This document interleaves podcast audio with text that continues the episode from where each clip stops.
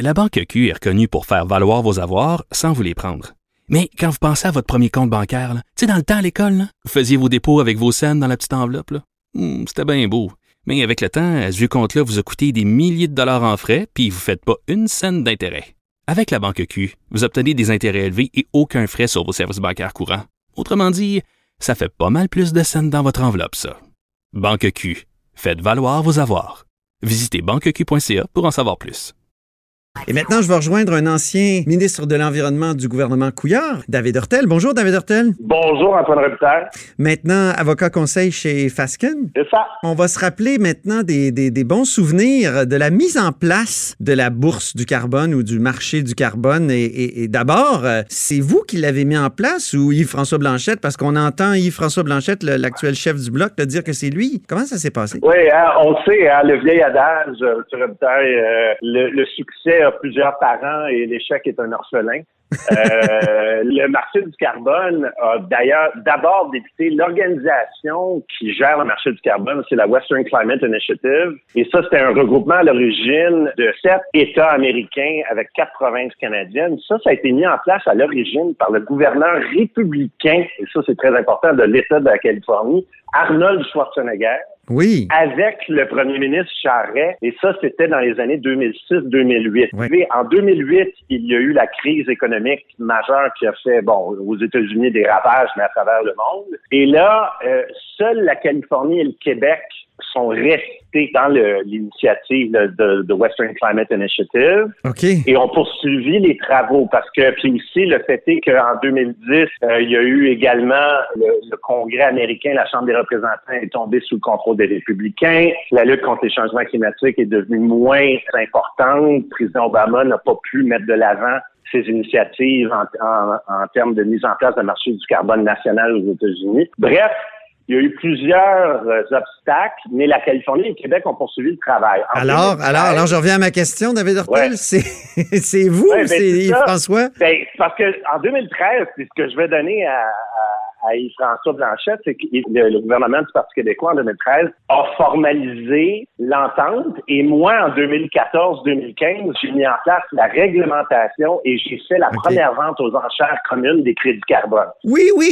c'est le, fameux épisode, David Hortel, où vous avez dit que ça coûterait juste un café par jour aux Québécois. Exactement. Mais ça n'a pas coûté si cher que ça aux Québécois, puis ça nous a rapporté des milliards de dollars. Je crois qu'on est rendu à 4-5 milliards de dollars. Ouais qui sont redistribués euh, dans l'économie québécoise pour développer les technologies propres et réduire nos émissions de carbone. C'est un succès qui doit être partagé. OK, à condition que le fonds vert soit bien euh, géré. Ah, absolument, j'en suis. Euh, vous vous souviendrez, M. Robitaille, que moi, j'ai parrainé, j'ai fait adopter une loi à l'Assemblée nationale qui forçait la réforme de la gestion du fonds vert. Est-ce que vous êtes inquiet, David Hurtel, pour votre bébé, appelons-le comme ça de façon un peu euh, exagérée, mais par la poursuite du gouvernement fédéral contre la Californie sur la question de, du marché du carbone? Évidemment, il y a toujours un peu d'inquiétude, mais je crois pas qu'il faut être très, très, très inquiet pour plusieurs raisons. Okay. D'abord, c'est cette poursuite-là, c'est un nouveau geste qui est très politique de l'administration Trump contre la Californie. C'est, ce n'est pas le premier geste de la sorte. Le ministère de la Justice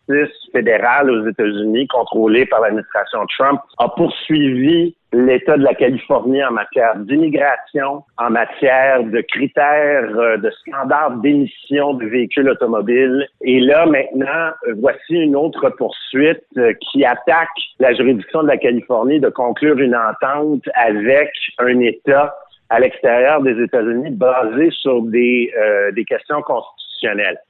C'est sûr que euh, une poursuite de genre-là va créer des incertitudes. Dans le monde du marché du carbone et des crédits carbone, on appelle ça un risque d'invalidation. C'est-à-dire que pour les entreprises qui achètent des crédits carbone, ben, il y a toujours le risque qu'un jour, ces crédits-là n'aient plus aucune valeur. Et ben oui. donc, ça, ça ajoute au risque. Et on l'a vu en Ontario, euh, ça, j'avais fait le, la liaison entre le marché québécois, californien et euh, l'Ontario sous le précédent gouvernement de Kathleen Wynne. Et Doug Ford, une fois qu'il est arrivé au pouvoir, a mis ça aux poubelles, faisant en sorte qu'il y avait des crédits carbone qui avaient été achetés par des entreprises. Ah oui, l'Ontario a dû compenser, non? Ben oui, ben oui, puis je crois que c'est d'ailleurs encore des, C'est encore litigieux. En cours. Oui, oui, c'est encore litigieux. Alors, ça, c'est ce qu'on appelle un risque d'invalidation. Ça le dit. Euh, moi, je je crois pas que c'est un risque qui est particulièrement prononcé parce que, un, là, là la poursuite vient juste d'être déposée en première instance devant